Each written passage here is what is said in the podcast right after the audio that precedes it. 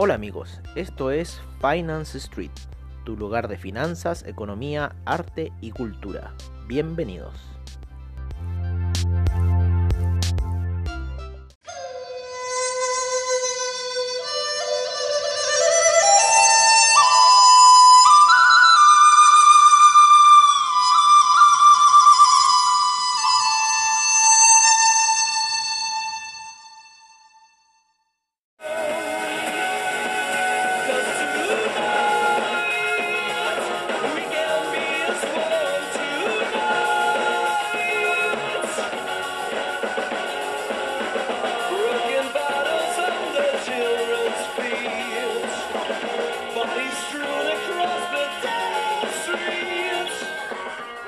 Hola amigos de Finance Street y bienvenidos a esta sesión de cierre de mercados.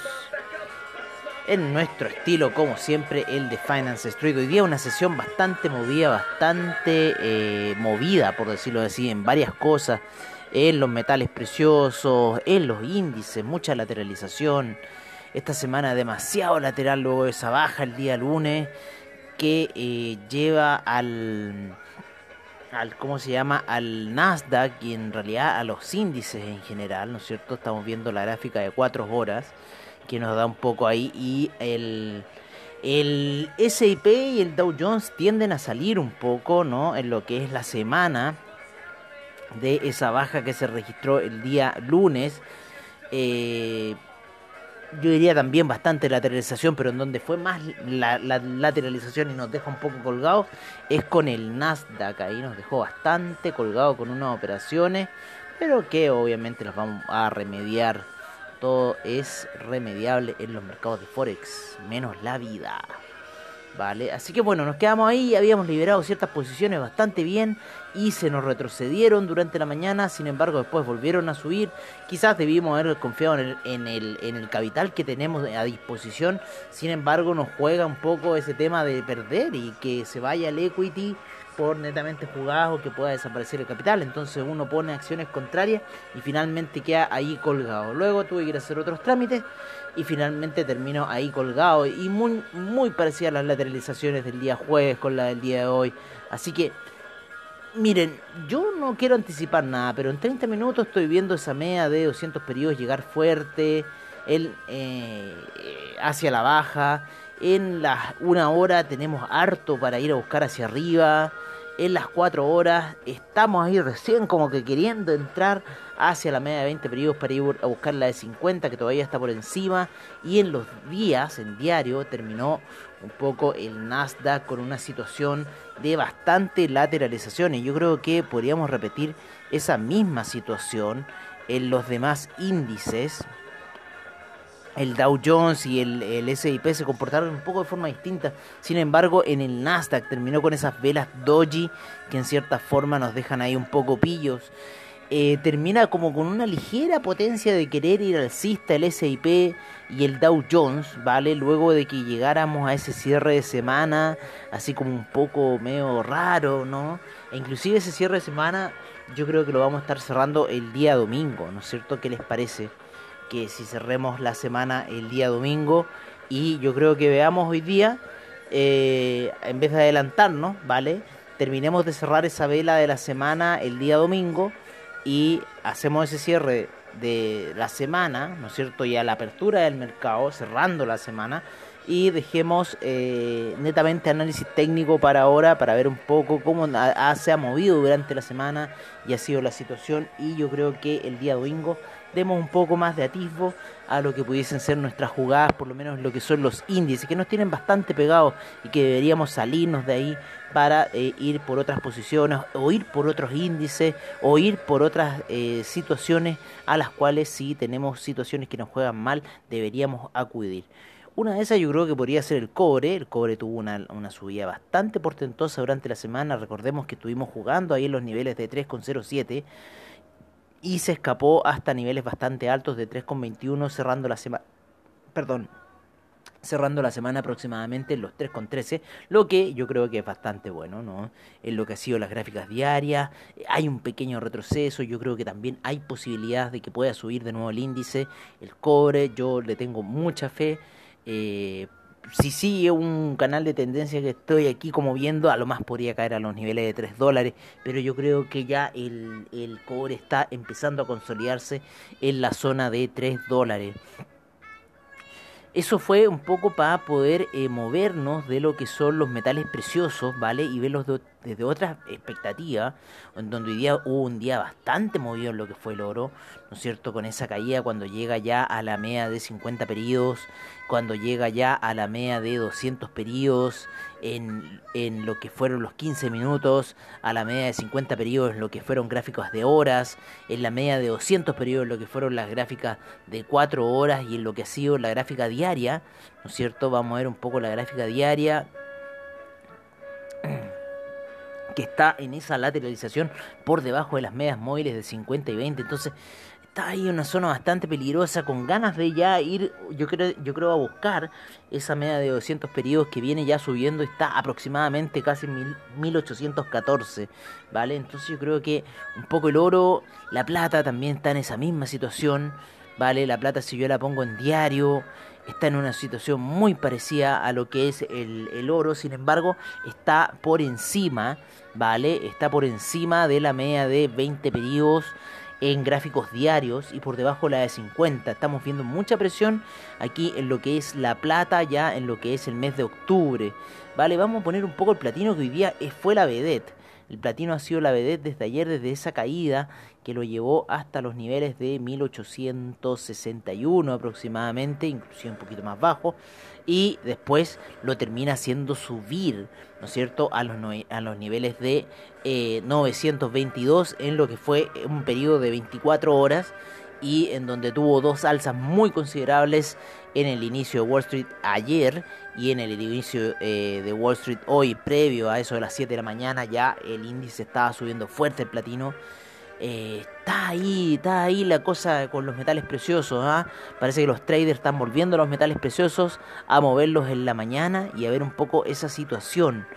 Eh, vamos un poquito cerrando con los commodities. Tuvimos una caída bastante portentosa que no la, no la alcancé a pillar. Se, lo- se los confieso, no la alcancé a pillar porque estaba metido en otro asunto y de repente la pantalla uno no la tiene viendo siempre todas las cosas. Había dicho algo en mi mente que pusiera una venta en ese petróleo. Sin embargo, no la puse y bueno, vi el caer ya que se cayó aproximadamente un dólar. Está empezando a oscilar en niveles que me gusta ya para el petróleo para poder meternos y hacer jugadas ahí. Así que está interesante un poco el mundo del petróleo, se está poniendo bastante interesante y hay que tenerle un ojo ya porque han habido situaciones bastante eh, simpáticas. Veamos un poco cómo va ese diario, esa vela diaria. Tiene una pinta de matarse, tiene una cara de matarse esa vela diaria.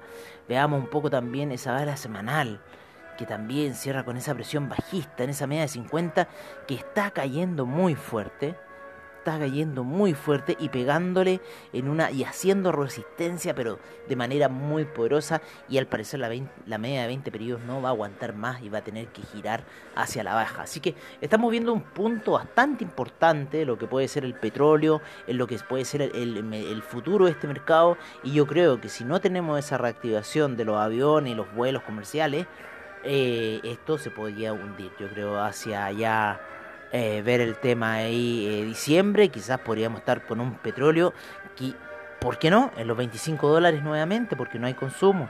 Así que estamos viendo aquí una situación que se está generando con el petróleo. Esto ya venía de antes, ¿no? Esto venía antes de que fuera la, el tema de esta pandemia, ¿no? Cuando ocurrió esa caída del petróleo que hace ese gap. Yo me acuerdo perfectamente, hace ese gap con el cierre con el cierre del día previo a unos niveles casi de 40 dólares y después despertando con un gap impresionante el petróleo y que a todos nos dejó como que qué está pasando, qué va a pasar con el mercado del petróleo y bueno, fuimos a ver unos contratos negativos en mayo eh, y bueno, una fecha que obviamente el consumo es mucho menor y se vio reflejado en esa situación, así que ¿por qué no? Eh, esta alza ya lleva mucho rato en esta lateralización, o sea, hace años que no veo una lateralización como esta con la que tengo hoy en día en el petróleo y me tiene colgado con unas órdenes ahí, no sé si será mi mala suerte o qué. Pero no de la MAM, son de, cuentas personales. Oye, eh, un poco el café, el café también, como les decimos, sigue la baja, muy lento, muy pausado.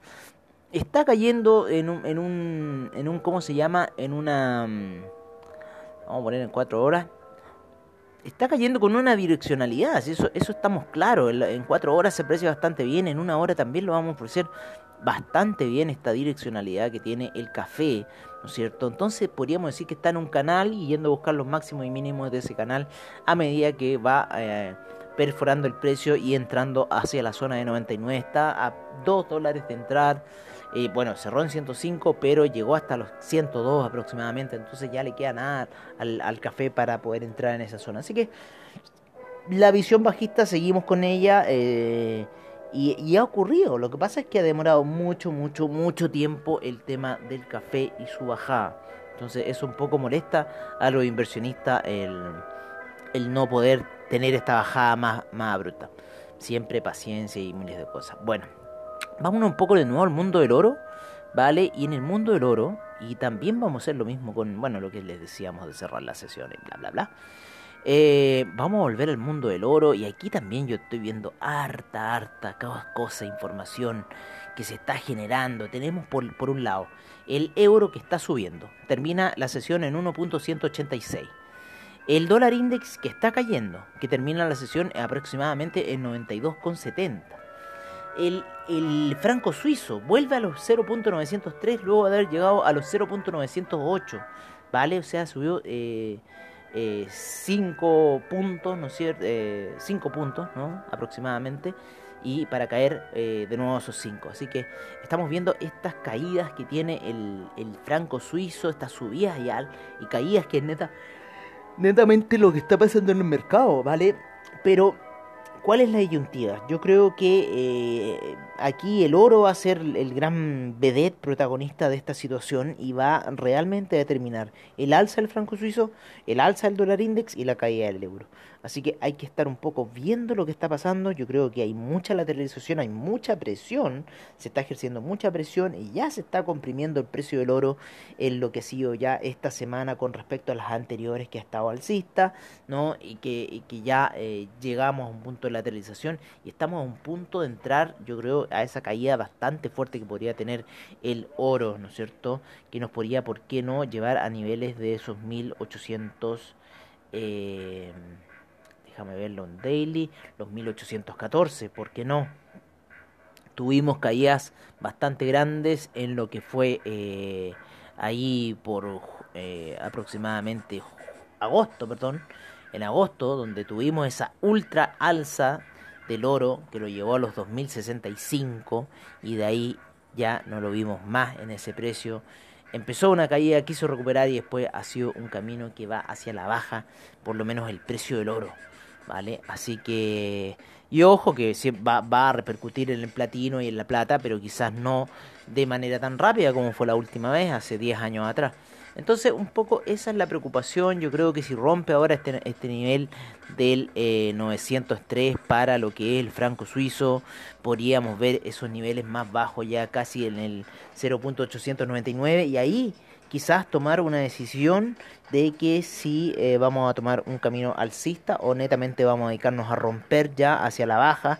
Tendría que el oro subir a niveles muy altos, el euro subir y el dólar index volver a esos niveles de 76 de hace aproximadamente unos 10 años atrás. En el franco suizo estamos viendo también una forma de hombro cabeza a hombro en lo que es la gráfica diaria. Entonces eso también está metiendo un poco de peligro y está poniendo las alarmas de que niveles técnicos se podrían romper. Y ahí el fundamental sería un engatillante netamente. Entonces todo esto... Eh, que si bien se basan en el fundamental, hay que tener ojo con el fundamental, porque el fundamental va a ser el gatillante de una situación técnica. Así lo veo yo. ¿Vale? Así que bueno, nosotros como somos Finance Street, les decimos a ustedes, que son unos muy sabios escuchas, eh, de esta situación que estamos viendo con el franco suizo, el dólar index, el euro, el oro en este minuto. Vámonos un poco a lo que es el criptomercado que lo he dejado tirado después de esas alzas que nos ha dejado atrás de esa gran ganancia que tuvo. El Ethereum era obvio que iba a empezar eh, esta ya toma de ganancia después de esos niveles de 419 que llegó, 420 que llegó. El Bitcoin está ahí en la zona de los 12.900, le gusta tantear esa zona, quiere entrar a esos 13.000, pero parece que con violencia, como lo hizo con los 12.000, ¿no es cierto? Eh, porque pasó de los 11.000, ¿no es cierto? Eh, 400 a inicio de la semana a reventar a, los 13.200 eh, aproximadamente que llega ahí eh, el día miércoles aproximadamente llega a esos niveles eh, el Bitcoin y se pone a lateralizar hoy día perdón quiso caer sin embargo no se lo permitió la gráfica yo creo ¿eh? Hubieron ahí presiones que no quería caer Eh, me gustaría mucho ver ese Ethereum en esa caída a los 383 ¿por qué no? Eh, pero estamos viendo también un gran auge del criptomercado, porque el criptomercado ha sido un mercado que ha surgido dentro de un tiempo muy limitado y, en realidad está dando mucha ganancia a personas. Entonces, ese es un mercado que se está explotando, que en realidad en, en el país está en pañales, está así como corriendo la voz de lo que es criptomercado netamente. Entonces, las personas no saben muy bien el tradear, ni siquiera yo, yo he quedado perdido de los brokers que hay a nivel para poder tradear con este tema de las criptomonedas. Inclusive brokers que no están aceptando dinero, sino que netamente criptomonedas para poder ingresar a operar. Entonces estamos viendo un mercado que está cambiando. Así que hay que tener ojo con esta situación. Yo, yo creo que esto es algo serio, serio. Y vamos a ver de repente un pestañazo y no nos vamos a dar cuenta de lo que pasó. Pero bueno, era esto. ¿Qué pasa? Que otra cosa de- eh, valiosa del criptomercado es que como no es dinero fiat, y eso lo pueden ver dentro de nuestros primeros capítulos en Finance Street cuando hablamos del fiat y el Bitcoin, al no ser dinero fiat, eh, eh, tiene mucho mayor respaldo, porque el dinero de hoy no tiene respaldo en nada. El Bitcoin sí tiene un respaldo. ¿Cuál es su respaldo? Que tiene 21 millones de monedas de partida. O sea, la producción es limitada. A medida que se vayan minando los distintos bloques, ¿no es cierto? De aquí a un tiempo va a llegar a un nivel de 21 millones el Bitcoin. Y el hoy va un poquito pasado esa cifra, o sea, un poquito pasado la mitad, yo creo, para eh, llegar a esa cifra. ¿Por qué? Porque a medida que va avanzando esta situación, también esto se va fraccionando. Porque no es una expresión como el de dinero fiat, que es llegar y tirar dinero. No, esto es un fractal, ¿vale? Esto es el fractal de una computadora. Por eso los blockchain, por eso todas estas cosas que estamos hablando aquí, ¿no es cierto? Que tengan ojo las personas que están escuchando, por lo menos como de mi edad, ¿no es cierto? 40 años aproximadamente, eh, que tengan ojo al escuchar estas cosas, porque esto cuando ustedes tengan 60 años, estas cosas ya van a estar funcionando. Y si no entienden del blockchain, van a estar muertos. ¿Vale? Entonces, em- aprendan ahora lo que está ocurriendo porque esto es la revolución. O sea, esto es lo que es, es el cambio del paradigma monetario, eh, cambiario, de cómo estamos haciendo los pagos hoy, de todo el sistema reptiliano que se ha ocultado en una nube de humanismo que no lo tiene. ¿Vale? Yo hoy día me ponía a pensar sobre el tema de la Biblia y sobre el tema de la serpiente y esas cosas. Y si uno lo ve bien, la serpiente no es un, un bicho malo. Si la serpiente de, de hecho pertenece a dentro de las cuatro razas, que nosotros también hemos hablado de eso en los episodios de los sábados de reportaje en Finance Street. Hemos hablado de las cuatro razas. Entonces la raza de la serpiente, la raza de los reptilianos, es una raza poderosa porque se mezcla con la de los carianos también. Entonces, ¿qué pasa? Que eh, estos tipos, para no querer, para ocultar su imagen reptiliana, se hacen pintar por humanos. Las ove, los, los, eh, ¿cómo es? Eh, lo- los lobos que se pintan de oveja, ¿no? Los lobos que se pintan de oveja. Como las ovejas que se pintan de lobo, no, no, no, no, no, ovejas que se pintan, no, no, pero lobos que se pintan de oveja. Entonces hay que tener cuidado con estas personas, hay que tener cuidado con estas religiones, hay que tener cuidado con estas situaciones, porque el inicio de toda la situación de religión cristiana viene del inicio judío, ¿vale? Por eso Jesús va a nacer con los, con los judíos, que eso yo creo lo vamos a ver mañana, ¿vale? En, en los sábados de reportaje. Entonces por eso Jesús nace con los judíos, para poder apoderarse de toda esta jerarquía y ser lo que está ahora la Iglesia Católica. Si es todo un plan. Entonces, em, Pero, pero ahí Jesús no tenía nada que ver con eso, si esos son eh, los poderes que se agarran después de las cosas que ocurren, porque hay que ordenar ciertas formas y ellos lo buscan para el beneficio propio y de las propias generaciones futuras. Entonces, ¿qué pasa? Eso, eso, eso es un poco lo que lo, lo, lo que vemos, ¿no? Eso, eso es un poco lo que tiene que ser el mercado. Disculpen esta, no disculpen, sino que esta fue una expresión que cuando me pongo a hablar de los reptilianos, y los carianos, y los humanos. Entonces, claro, me ponía a pensar esas cosas hoy día y bueno, yo creo que tiene bastante significado lo que estamos viendo hoy día con el criptomercado, que es un sistema para poder revocar, y volviendo al tema, y poder revocar ya estas órdenes reptilianas. Ahora quizás los reptilianos ya tienen dibujado otro patrón más arriba y nos van a, a- dominar de, de cierta forma, ¿no es cierto? Nos van a dominar de otra, de otra manera, así que... Pero bueno, lo tenemos que ver así y así será. Oye, este, ¿para qué transmitir más? Creo que ya lo hemos visto todo. Ah, no, faltaba el gas, po. El gas tuvo hoy día una buena caída. ¿eh? Buena caída del gas. A ver. Tuvo una subida bastante buena que lo llevó a los 2,99 a ese horario Wall Street.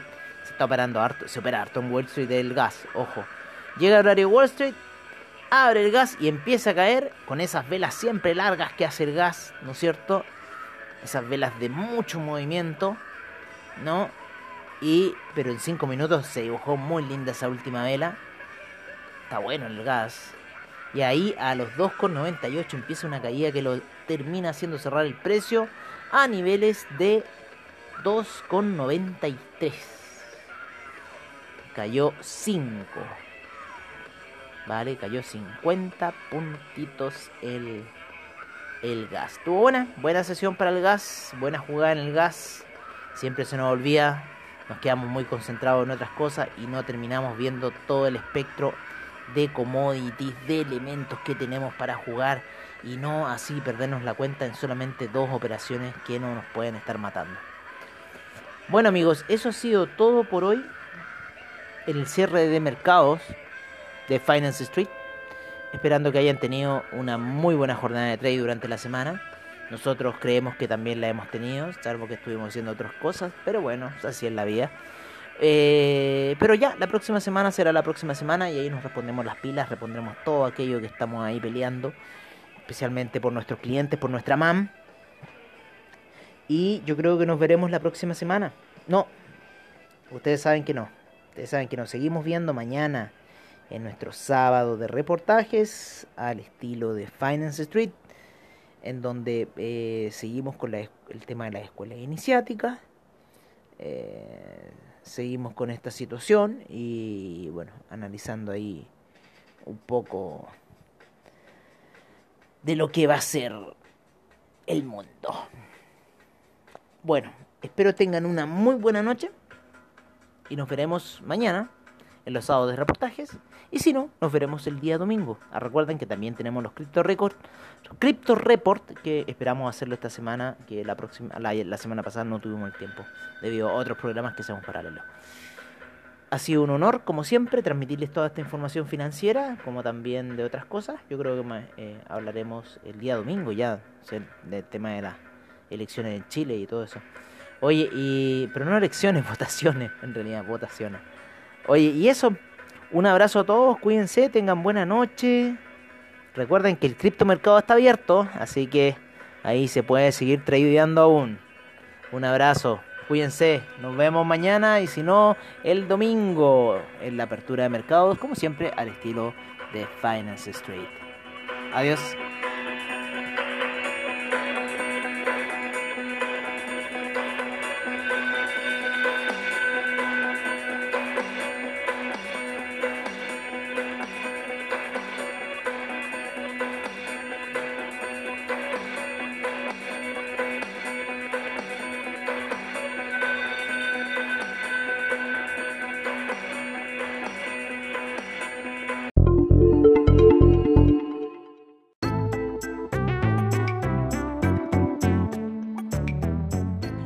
Bueno amigos, eso ha sido todo en nuestra sesión de cierre de mercado en Finance Street. Agradecemos a investing.com, Trading Economics, Forex Factory, CryptoWatch y CoinGecko por la información que nos brindan a diario. Y recuerden que los esperamos para mañana sábado en nuestros sábados de reportajes al estilo de Finance Street. Muchas gracias por su sintonía y nos estaremos viendo en una siguiente edición de Finance Street. Hasta pronto amigos.